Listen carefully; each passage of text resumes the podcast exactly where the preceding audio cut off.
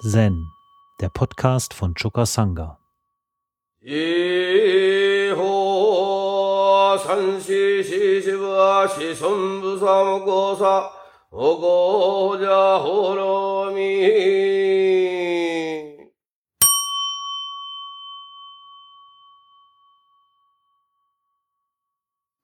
Der Buddha hat kein Welterklärungsmodell geliefert.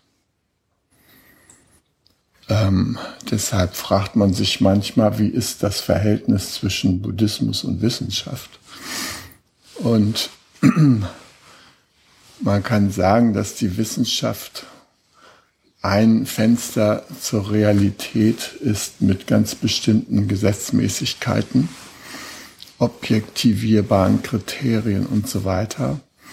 Und dass der Buddhismus ein anderes Fenster zur Realität ist und dass der Buddha insofern ein interessierter Beobachter dessen, was man als Realität bezeichnet ist, als es ihm darum geht, auf die Welt in einer Weise zu schauen, dass die Gründe des Leidens deutlich werden und auch der Weg deutlich wird, der aus dem Leiden herausführt.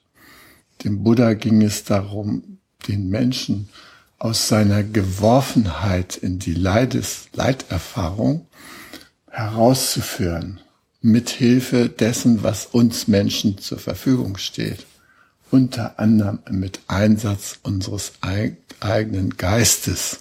Ja, der Buddha hat gesagt, der Geist ist eines der wunderbarsten Instrumente, was wir haben. Aber wenn er nicht benutzt wird, ist er auch eines der äh, schwerwiegendsten Hindernisse für unsere Leidbefreiung. Ja? Also der Buddha hat sich mit dieser Frage beschäftigt und der Buddha ist auch zu der Erkenntnis gekommen, dass Gewalt keine Mittel ist, um zur Verbesserung unserer Lage im Leiden beizutragen. Also wir können uns niemals durch Anwendung von Gewalt vom Leiden befreien, obwohl das eine weit verbreitete Auffassung ist, dass also beispielsweise Strafen oder kriegerische Handlungen oder so etwas geeignete Mittel sind, und um uns vom Leiden zu befreien oder Leiden zu vermindern. Das ähm, wird im Dhammapada äh, ausführlich dargelegt, ja. Und ähm, deshalb ist Ahimsa, die Abwesenheit von Gewalt, eines der Kernpfeiler, nicht nur im Hinduismus, sondern auch im Buddhismus. Also Gewaltfreiheit. Trotzdem fragt sich natürlich, warum wir heute in einer Welt leben, in der Gewalt ständig an der Tagesordnung ist und ähm, was wir dazu tun können, um ähm, das der Intention, die der Buddha ja schon selber ähm, nachgegangen ist, nämlich Wege zur Leidbefreiung zu beschreiben. Wie können wir die heute noch weiter unterfüttern? Was können wir noch an Erkenntnissen einbeziehen, die uns helfen können, auf dem Weg der Leidbefreiung voranzugehen? Und da äh, freut es mich sehr, dass der Joachim Bauer, den ich auch mal persönlich kennengelernt habe, ähm, unter anderem in seinem Buch Schmerzgrenze etwas vom Ursprung alltäglicher und globaler Gewalt äh, aufgeschrieben hat und äh, in seinen vorausgegangenen Büchern auch schon ähm, wichtige Hinweise gegeben hat, ähm, was die neurobiologische Sicht des Menschen dazu beitragen kann, dass wir den Weg der Leidbefreiung konkreter beschreiten können. Ähm, in seinen vorangegangenen Büchern befindet sich auch eine Abrechnung mit der Theorie des Sozialdarwinismus, also des äh, Missverständnisses der darwinschen äh, Evolutionslehre in Bezug auf ähm, Recht des Stärkeren und das der Stärkere setzt sich durch und so weiter. Diese ganzen Dinge, die so äh, flankierend als Hilfsideologien eingesetzt wurden, um den modernen Raubtierkapitalismus zu rechtfertigen.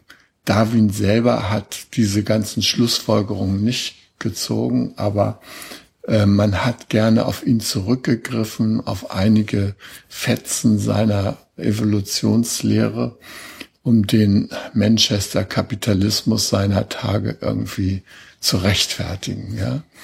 Und auch heute noch werden wir eingelullt mit Theorien vom Eigentumstrieb und all so Quatsch, ja, der äh, die, die Menschen, die jungen Menschen vor allem, äh, dazu anstachelt, äh, nicht äh, von dem äh, uns eigentlich von Natur aus mitgegebenen äh, äh, Drang zur Kooperation uns zu entwickeln, sondern äh, unser Heil darin zu suchen, uns im Konkurrenzprozess durchzusetzen und andere zu verdrängen. Das gibt irgendwie scheinbar soziale Sicherheit, wenn man da selber vorankommt und andere auf der Strecke bleiben. Ja?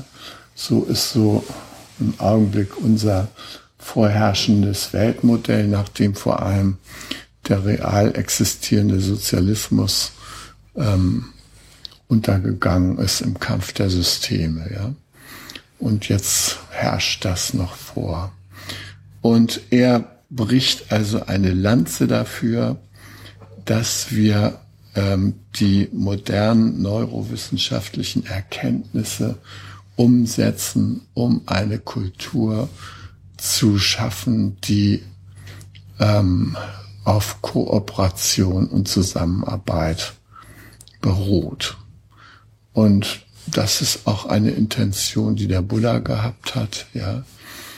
Also, auch dem Buddha ging es darum, dass die Menschen lernen, wie sie heilsam zusammenwirken können zu ihrem gegenseitigen Wohl. Ja? Wie gesagt, der Buddha wollte nicht die Welt erklären, der Buddha wollte das erreichen. Und die Methoden, die der Buddha herausgefunden hat, um diesem Ziel näher zu kommen, insbesondere die Methoden der introspektiven Forschung, also des Meditierens, des den Geist beruhigens durch Meditation, des, wie ich schon öfter mal erwähnt habe, äh, des Spielraumschaffens äh, zwischen Reiz und Reaktion, nämlich da eine Phase einzulegen, die es uns ermöglicht, unsere Reaktion zu bedenken und besonnen zu reagieren. Das geschieht ja durch die Übung, die wir hier auch machen. Und das lag dem Buddha sehr am Herzen, dass wir das schaffen. Ja, und deshalb ähm, er hat natürlich nicht äh, dagegen gesprochen, dass wir Sinnesorgane haben oder ähm, dass äh, wir irgendwie ähm, ähm, am besten gar keine Bedürfnisse haben sollten oder sowas. Das sind äh, krude Missverständnisse seiner Lehre. Der Buddha hat nur davor gewarnt, von, von seinen Sinnesorganen sich zur unmittelbaren Reaktion verführen zu lassen. Und deshalb hat er gesagt, der erwachte Mensch, der ist nicht hilflos den, den Reizen seiner Sinnesorgane ausgesetzt, in dem Sinne, dass er sofort losreagieren muss, ja, sondern der erwachte Mensch zeichnet sich dadurch aus, dass er zwischen Reiz und Reaktion ein innehalten kann und das tun kann, eine Entscheidung treffen kann für das Heilsame. Ja. Und natürlich ist unsere Bildungswelt, in der wir uns bewegen, so viel Freiheit sie dem Individuum lässt, sich irgendwie selber fortzubilden und Beiträge im Internet und allen möglichen Bibliotheken und zugänglichen Quellen und so weiter zu finden. So sehr die sie einerseits diese Freiheit lässt, so sehr wird sie gleichzeitig also präformiert durch eine Tendenz äh, Systemerhaltung durch Wachstum. Ich bring's mal auf so eine kurze Formel. Ja, und dem wird alles untergeordnet. Das heißt, ähm, die, die Prinzipien der Information durch die Werbung sind, greift zu. Ja, es gibt jetzt iPod Nano oder was weiß ich, ja, ähm, Mac Mini zum Vorzugspreis von 268 Euro. Greift zu. Nur heute Sonderangebot. Ja, und äh, so diese ganzen Verführungen äh, werden ständig in, an uns herangetragen und äh, wir werden also in Atem gehalten von lauter Reizen, die Sofortreaktion bei uns auslösen, ja, und die uns nicht ähm, fördern darin, mal dreimal durchzuatmen. Da steht in keiner Werbung, äh, atmen Sie, wenn Sie diese Werbung, Werbebroschüre sehen, erstmal dreimal tief durch und gönnen Sie sich eine halbe Stunde, um darüber nachzudenken, ob unser Produkt Ihnen willkommen ist. Nee, die sagen, greifen Sie sofort zu, sonst gehen Sie leer aus. Ja, und ähm, hm, der Buddha, wie gesagt, hat sich dafür eingesetzt, dass wir diese Reizreaktionskette, die man auch als Karma bezeichnen kann, ja, im weitesten Sinne, dass wir die durchbrechen lernen und durch Übung dahin kommen, dass wir mit Besonnenheit auf unsere Sinnes Wahrnehmung reagieren. Ja? So, nun der Joachim Bauer hat hier ein wunderbares Buch herausgegeben, das eins seiner letzten ist. Schmerzgrenze, habe ich ja eben schon gerade erwähnt. Und daraus möchte ich sozusagen das Koran des heutigen Tages vorlesen. Und zwar schreibt er da auf Seite 58 ist egal, aber ich sag's mal. ähm, äh, er befasst sich dort mit der sozialen Ausgrenzung. Ja? Also er befasst sich mit der Reaktion des Gehirns auf Schmerz. Und ähm, dass unser Gehirn natürlich auf physischen Schmerz reagiert weil das für unser Überleben wichtig ist. Aber es reagiert eben nicht nur auf physischen Schmerz, sondern, wie man sagen könnte, auch auf sozialen Schmerz. Und äh, also der soziale Schmerz löst ähnliches aus wie der physische Schmerz, wenn nicht noch stärkeres, ja. Also, Wer die Schmerzgrenze des menschlichen Körpers überschreitet, muss mit Aggression rechnen. Allerdings ist das Körperschmerzparadigma der Aggression bei weitem nicht in der Lage, die gesamte Bandbreite menschlicher Gewalt verständlich zu machen. Erst eine bahnbrechende Erkenntnis öffnete den Weg zu einem umfassenden Verständnis der menschlichen Aggression.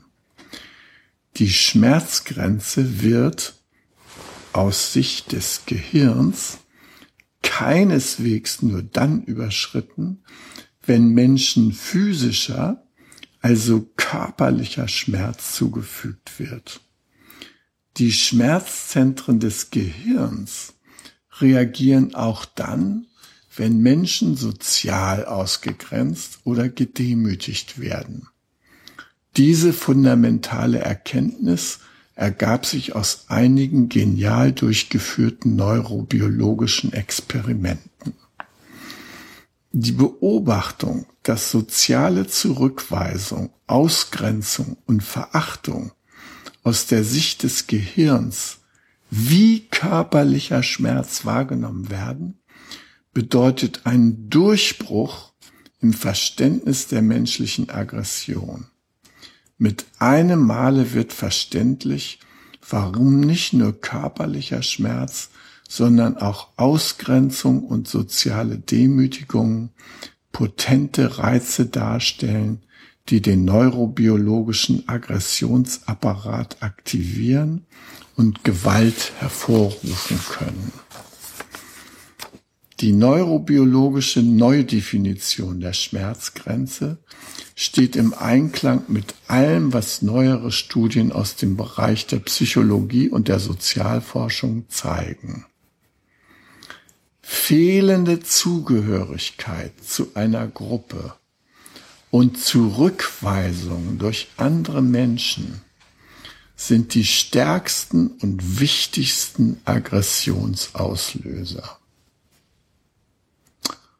Die Gründe dafür, dass das menschliche Gehirn körperliche und psychische beziehungsweise sozialen Schmerz in sehr ähnlicher Weise wahrnimmt, liegen in unserer evolutionären Vorgeschichte.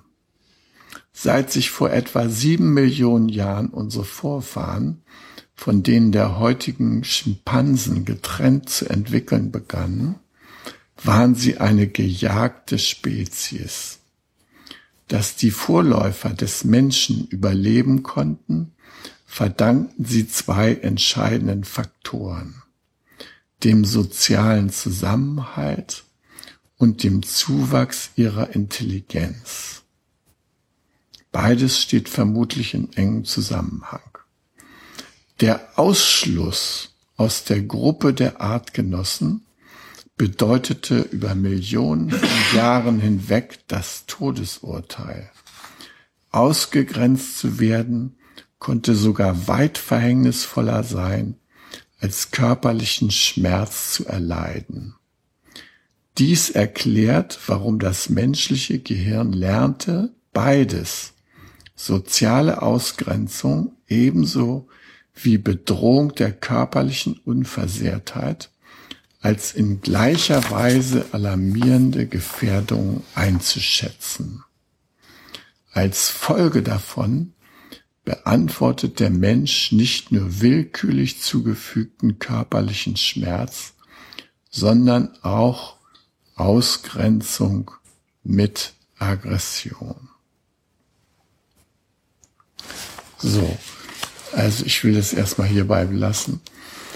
Ähm, was ähm, ich jetzt für uns hier wichtig finde, ist, dass unser Gehirn äh, so programmiert ist, dass wir äh, neben dem Motivationssystem, was wir haben, was sozusagen uns ähm, mit angenehmen Erfahrungen belohnt, wenn wir bestimmte Dinge tun, auch dieses Aggressionssystem haben, das anspringt und loslegt, wenn wir soziale Demütigung und soziale Zurückweisung erreichen, beziehungsweise wenn wir marginalisiert und ausgeschlossen werden.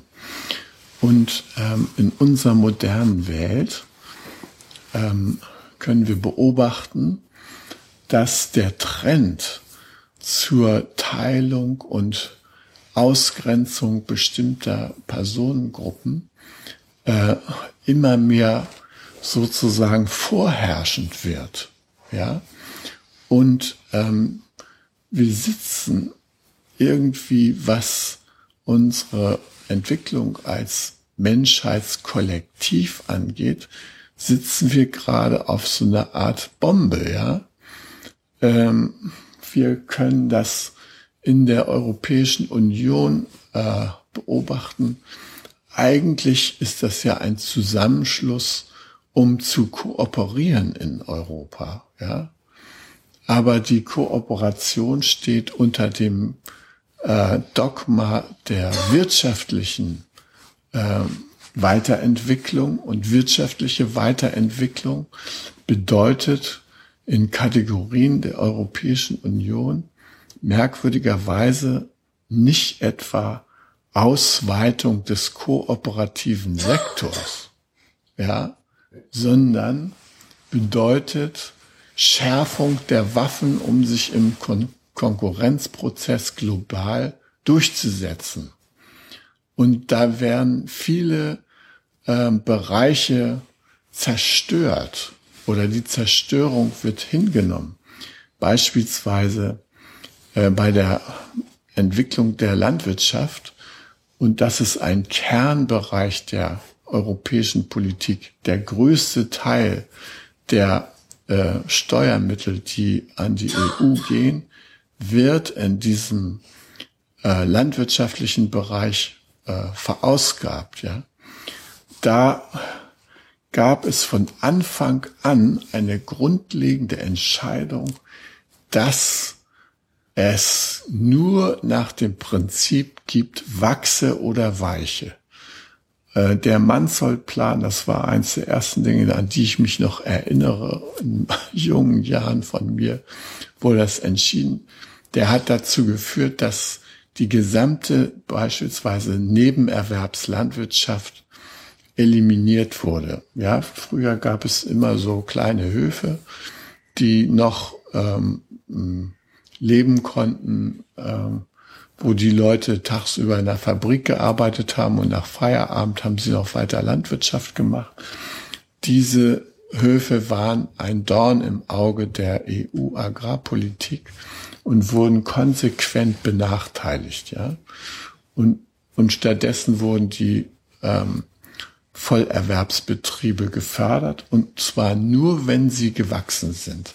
Wir haben jetzt Betriebsgrößen, äh, die werden mit Maschinen äh, bewirtschaftet, die passen gar nicht mehr auf normale Straßen auf. Also wenn so, so ein moderner Maisernter oder sowas einem begegnet, da fragt man sich, ob man noch schnell in Straßengraben fährt oder ob man sich versucht, auf der Gegenspur an dem noch vorbeizuschauen. Es ist, sind riesig geworden, ja. Wenn ich das vergleiche mit den Traktoren, mit denen ich noch als Kind rumgefahren bin, ja, und die da üblicherweise waren, das waren so von 11 bis 35 PS Maschinen, ja, äh, die die äh, leichten, reichten völlig aus zur Bewirtschaftung. Aber heute betritt man da so ein ganzes Universum für sich, wenn man so eine riesen Maschine besteigt. Und man kann sich vorstellen, dass also äh, eine, eine Ferne von der Erde eintritt, wenn man mit diesen Geräten sozusagen die Erde bearbeitet und dass das eine dermaßen eine äh, Veränderung der Landschaft zur Folge haben muss, ja. Alles nur nach dem Motto größer, schneller, dicker, fetter und so weiter. Und gleichzeitig wird unsere, werden unsere ganzen Lebensgrundlagen verarmt, ja.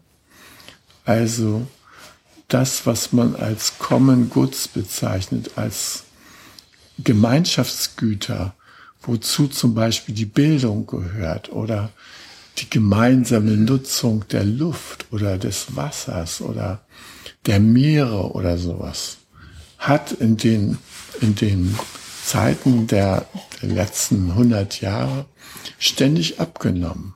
Also äh, früher, vor, vor 200 Jahren gab es noch die sogenannte Almende. Das waren äh, äh, Flächen rund um jedes Dorf und auch innerhalb jedes Dorfes, die gemeinschaftlich genutzt wurden. Ja? Die Allmende wurde nach und nach privatisiert. Die Privatisierung äh, ähm, von Wegrändern ist zum Beispiel auch noch immer eine äh, Schwierigkeit, ja. Also hier diese ganzen Fahrwege durch die landwirtschaftlichen Flächen, die haben äh, eine, was den öffentlichen Bereich angeht, eine relativ große Breite, ja. Also neben der Fahrbahn sind relativ breite Streifen. Die werden nur ständig weggeflügt. Ja. Also es ist eine Tendenz, sich aus dem Bereich der Allgemeinheit immer wieder zu bedienen, diskret uh, zum eigenen Vorteil. Und ähm, das, äh, äh, das ist jetzt so ein kleines Beispiel. Ja. Alle Bundeswasserstraßen haben einen breiten Begleitstreifen, der der Öffentlichkeit gehört. Man könnte also an der Weser eigentlich theoretisch entlang gehen und äh, niemand könnte einen daran hindern, weil das nämlich allgemeines Land ist, ja. Aber ihr werdet sehen, sobald ihr euch an der Weser entlang bewegt, dass irgendwelche Eigentümer diese Zonen immer wieder mit Zäunen für sich versuchen zu okkupieren, ja. Obwohl es gar nicht eigentlich Gesetz ist. Es ist nur ein Mini-Beispiel, ja. Aber das ist eben die allgemeine Tendenz. Die allgemeine Tendenz ist das, was mal allgemein gut war, irgendwie sich anzueignen. Die Konzerne, die Saatgutkonzerne eignen sich das in Zehntausenden von Jahren weltweit gezüchtete, vielfältige Saatgut an. Sie äh, verarmen das ganze Spektrum unserer lebendigen Grundlagen, ja. Äh, die Meere werden mit immer radikaleren Methoden leer gefischt. Und es wird dabei der Meeresboden beispielsweise kaputt gemacht, zerstört, ja. Äh, Wasser, also was, was äh, beispielsweise äh, in Deutschland eigentlich einen relativ hohen Reinheitsstandard hat, ja. Ähm, ihr habt diese Kampagnen ja miterlebt, ja, wo äh, französische Gesellschaften und so weiter sich äh, die kommunalen Wasserquellen äh, gesichert haben. Und die haben ein Finanzierungsprojekt, das sieht so aus, sie kaufen diese öffentlichen Wasserwerke auf und deren Einzugsgebiete kaufen sie auf und finanziert wird das durch eine Erhöhung der Wassergebühren für die Verbraucher, ja. Und hinterher ist das, was uns mal allen gehörte, gehört irgendeinem Konzern. Und der hat dann die Möglichkeit, noch mehr davon für sich zu arrondieren. Also diese Tendenz wird in großem Maße beflügelt und gefördert und trägt eben zur sozialen Erosion bei. Und die, die Masse der Bevölkerung befindet sich im, in einer Perspektive des Bewirtschaftetwerdens von äh, den großen Konzernen und großen Wirtschaftsunternehmen. Und allein dadurch entsteht schon eine extreme Marginalisierung, ja. Und äh, auch insofern sitzen wir einfach auf einer Bombe, ja. Es wird irgendwann mal knallen, wenn ein Prozent äh, der Bevölkerung mehr als 75 Prozent oder 78 Prozent, wie das jetzt im Augenblick ist, äh, der, der, des Eigentums verfügt. Ja, das kann nicht ewig gut gehen das wird schon aus neurobiologischen Gründen nicht gut gehen, ja, weil irgendwann ist der Bart ab, dann wird unser Gehirn reagieren und wird ähm, auf Aggression schalten. Und äh, in großem Maße werden jetzt beispielsweise die jungen Leute äh, ähm, abgeschnitten von jeglicher Berufsperspektive, ja. Das ist eine katastrophale Ausgrenzung. Und da wird es nicht reichen, wenn wir als Buddhisten sagen, hör mal zu, junger Mann, also du fühlst dich unwohl, setz dich mal auf dein Kissen und, äh, und komm mal zur Ruhe, atme dreimal tief aus, verbinde dich mit deinem Herzen und dann wird schon alles gut gehen. Nein, das wird nicht gut gehen. Ja, das heißt, wir können heute, wenn wir die Lehre des Buddha ernst nehmen, gar nicht anders als sozial engagierte Buddhisten werden. Wir haben gar keine andere Perspektive. Wenn wir das nicht tun, dann wird McMindfulness uns abhängen. McMindfulness hat nämlich jetzt den Buddhismus entdeckt als etwas, was zum Schreiben schwarzer Zahlen ideal geeignet ist. Manager meditieren jetzt, damit sie ihre Scorecards erfüllen können, ja. Die, die, äh, der Chef von Goldman Sachs, ja, der meditiert jeden Morgen, ja. Mein Bruder, der Unternehmer ist, der meditiert. Aber er macht nicht die Meditation, die dem Buddha am Herzen lag nämlich Meditation als Weg zur Leidbefreiung. Nee, die Leute benutzen Meditation als Weg zur Leidvertiefung. Ja, indem sie die sozialen Gräben noch effektiver ziehen. Und da müssen wir Stellung zu nehmen. Das können wir nicht einfach so geschehen lassen. Ja, ich meine, ich finde es schön, dass die Leute heute sagen, ja Achtsamkeit, eine achtsame Massage, achtsam Fahrradfahren und so weiter. Ist ja alles schön und gut, ja. Äh, aber das war nicht das, worum es dem Buddha gegangen ist. Ja, dem Buddha ging es darum, einen Weg zu beschreiten, um uns vom Leid zu befreien, ja, um Mitgefühl zu entwickeln, um unser Potenzial zum Mitgefühl zu verhundertfachen, ja. Dafür war es gedacht als Weg und als Übungsweg und nicht um unsere Profitstatistiken hochzutreiben. Damit hatte der Buddha überhaupt nichts am Kopf. Im Gegenteil. Er hat gesagt, große Wesen, Mahasattvas, sind solche, die wissen, was genügt. Und die Leute, die McMindfulness praktizieren, die haben davon keine Ahnung. Im Gegenteil. Sie können es nicht als genug empfinden.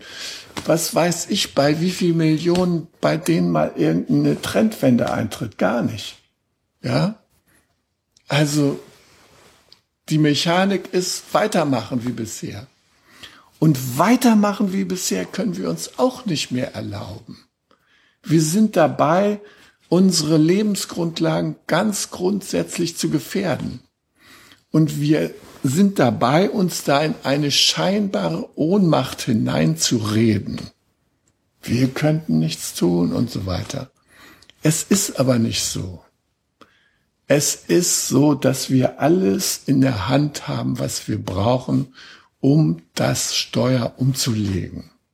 Hier oben nämlich, da sitzen die Hebel und nicht irgendwo fern von uns entfernt in irgendwelchen Machtzentralen der Welt. Wir sind nicht das Opfer von irgendwelchen Verschwörern, sondern wir selbst haben die Möglichkeit, unsere ganz eigene Vision einer leidbefreiten Zukunft der nachzugehen, die zu entwickeln und die gemeinsam zu entwickeln.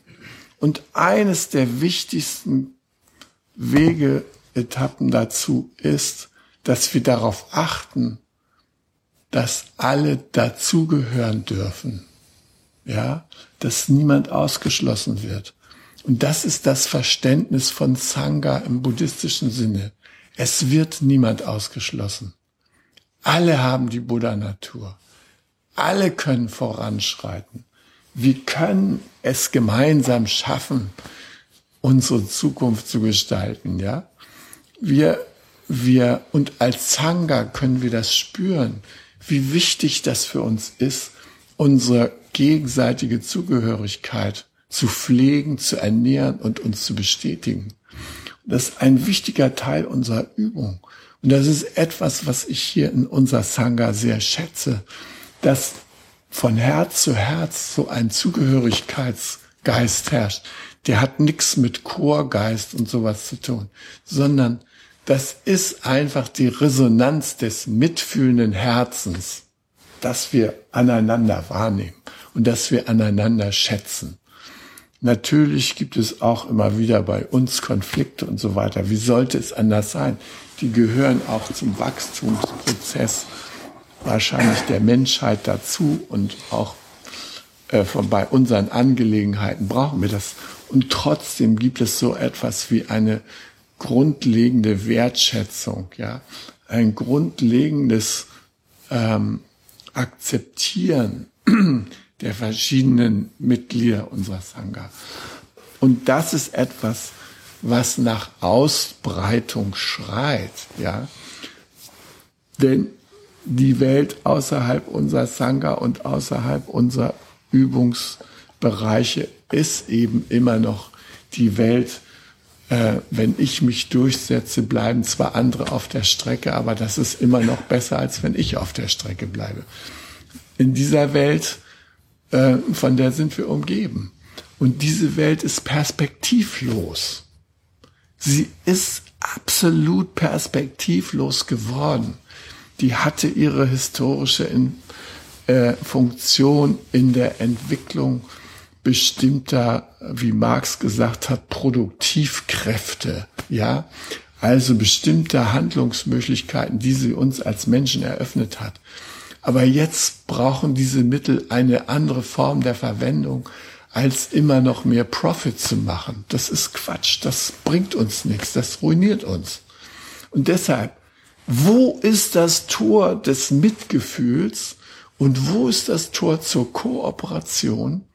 auf der Grundlage dessen, was jetzt inzwischen entstanden ist. Wie können wir das einsetzen? Intelligent. Wir sind intelligente Wesen. Wir haben, äh, wir haben unglaubliche Möglichkeiten mit unserem Geist heilsam zu wirken. Wie können wir es hinkriegen?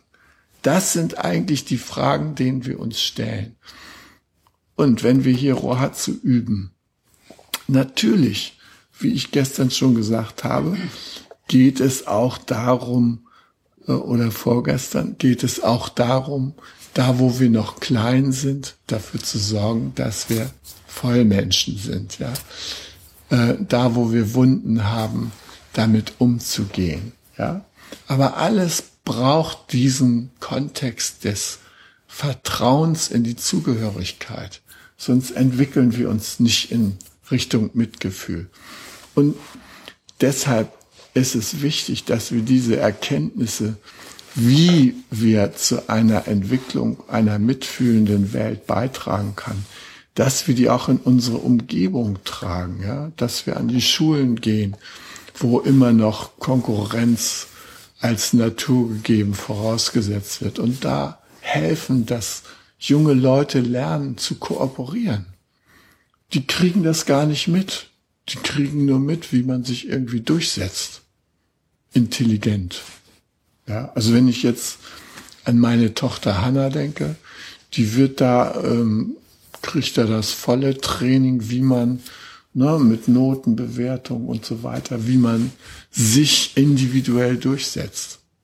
Aber das hilft ihm nicht. Und sie hat auch äh, eine klassische Erfahrung gemacht, was passiert, wenn sich Menschen ausgeschlossen fühlen. Ja? Also naiv hat sie mit einigen Freundinnen in einem alten Bauwagen, der auf dem Gartengrundstück äh, einer ihrer Freundinnen stand, haben sie eine kleine Clique gebildet. Die wilden Hühner. Ist ja ganz schön. Ne? Dann haben sie sich da getroffen und haben irgendwie Kakao getrunken und haben sich darüber Gedanken gemacht, wie schön es ist, dass sie jetzt die wilden Hühner sind und was sie alles so an Abenteuern vorhaben. So, und äh, das haben einige Leute in Hannas Klasse mitgekriegt. und haben dann gesagt, sie wollen auch Mitglied der wilden Hühner werden. Die wilden Hühner haben aber gesagt, nö, wir wollen für uns bleiben. Daraufhin hat die große Masse der Klasse eine neue Clique gebildet. Die coole Clique. So, die coole Clique hat jetzt angefangen, die wilden Hühner zu schneiden. Ja, die paar wilden Hühner, ja, müssen jetzt gegen die coole Clique antreten und befinden sich plötzlich in der absoluten Defensive und Leidhaftigkeit. Jetzt sind sie plötzlich die Ausgeschlossenen. Vorher haben sie ganz unschuldig mal die anderen ausgeschlossen, ja? Haben also gemerkt, was für Schmerzen es verursacht, nicht dazu zu gehören, ja? Den Menschen das Recht auf Zugehörigkeit zu bestreiten, ist die größte Gewalt, die wir ihm antun können. Und das sieht so harmlos aus. Oh, wir machen unser Kaffeekränzchen. Von wegen, ihr macht da kein Kaffeekränzchen, ja. Ihr betreibt da den Ausschluss. Ja, und diese Mechanik, ja, kann man nicht früh genug durchschauen. Und ich bin froh, dass wir das im Buddha-Unterricht thematisieren können, damit ihnen klar wird, was es bedeutet, Grenzen zu ziehen, Menschen auszuschließen, was das für Folgen haben kann. Ja, es ist, ich bin froh, dass sie das am eigenen Leibe erfahren hat. Wenn ich auch nicht froh darüber bin, dass sie Stunden, stundenweise da geheult hat, ja, und äh, Riesendrama war und so weiter und auch immer noch ist, wenn jetzt ähm, die wilden Hühner etwas veranstalten, und die coole Gruppe auch was veranstaltet und die Freundin aus der coolen Gruppe mit Hanna nicht zusammenkommen kann, weil die wilden Hühner ja und so weiter. Ja, es gab neulich irgendein Riesendrama, ja, weil äh, Hanna unbedingt zu ihren wilden Hühnern musste, weil die sich das äh, wilde Hühner-T-Shirt bemalt haben, ja, gemeinsam, kollektiv und sie dadurch der coolen Gruppe Freundin nicht gleichzeitig beim Vorbereitung auf die Religionsarbeit, Religionsarbeit, wenn ich das nur höre, ja, helfen konnte. Ja? Also, ja, naja, also ich wollte es einfach in diesem Zusammenhang mal ansprechen, dass ähm, wir heute von der Neurobiologie sehr viele Hilfestellungen bekommen, um einer sozialen Orientierung gemäß uns verhalten zu können. Natürlich diese Erkenntnisse, die frei verfügbar sind, brauchen Umsetzung. Also, wie der Buddha sagt, ohne Übung kommen wir nicht weiter. Ja, also üben wir uns darin, den Menschen Zugehörigkeit zu gewähren.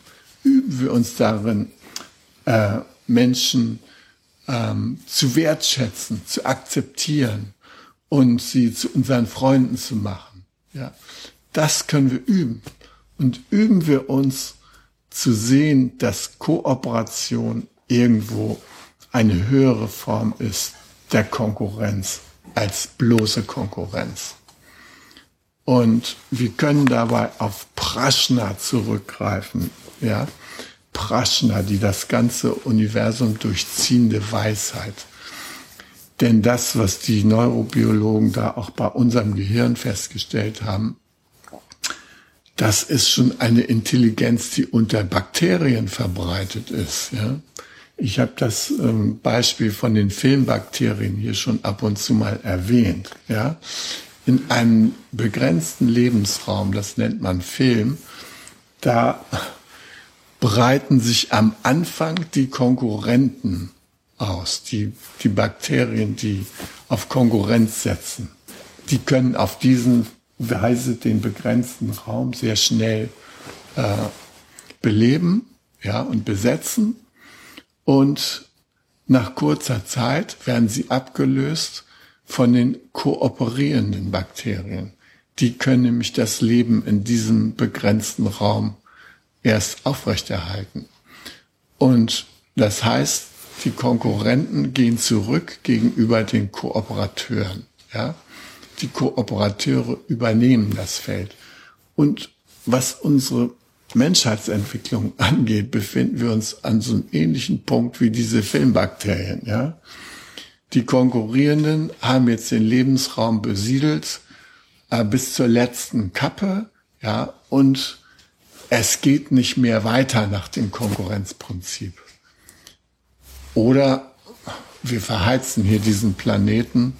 Man macht ja sich schon Gedanken, ob es im Universum sowas wie einen Ersatz für die Erde gibt, den man dann anlaufen kann. Ne? Und Marssonden, die da losgeschickt werden, werden auch immer begleitet von solchen Vorstellungen. Ja, wenn es die Erde nicht mehr gibt, dann gibt es wenigstens noch den Mars. Ja?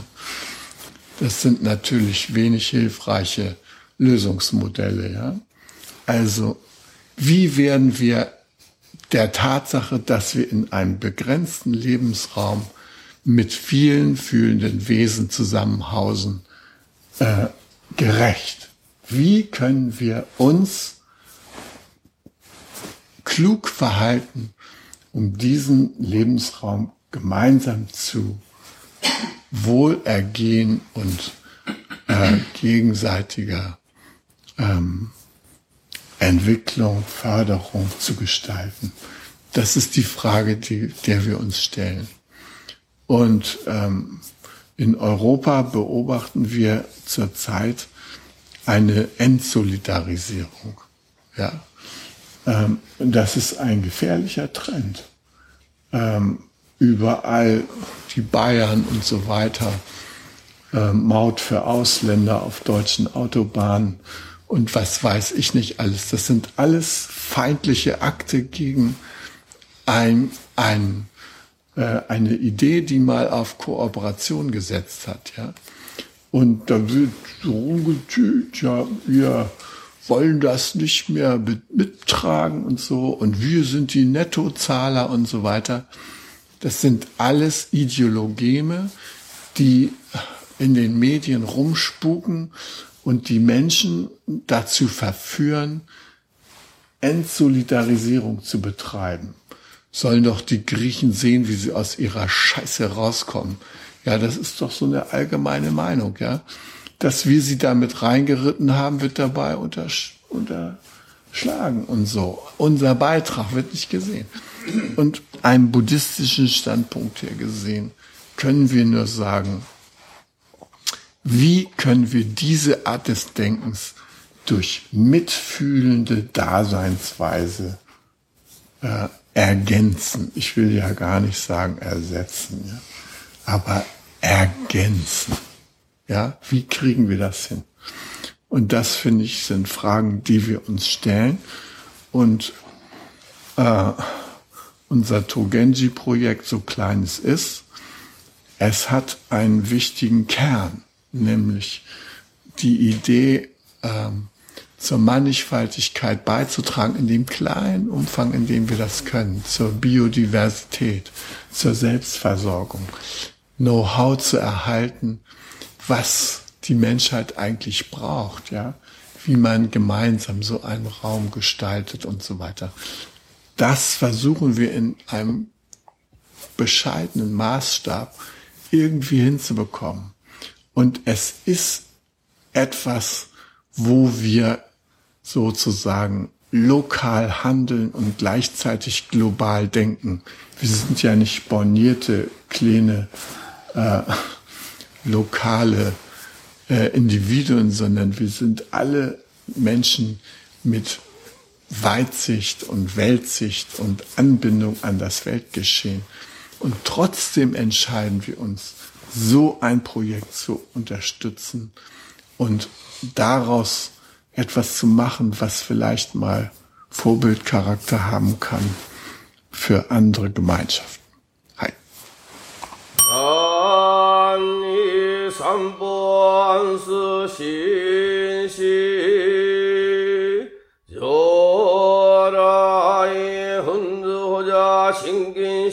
사이오기 조진슈 수시군대 의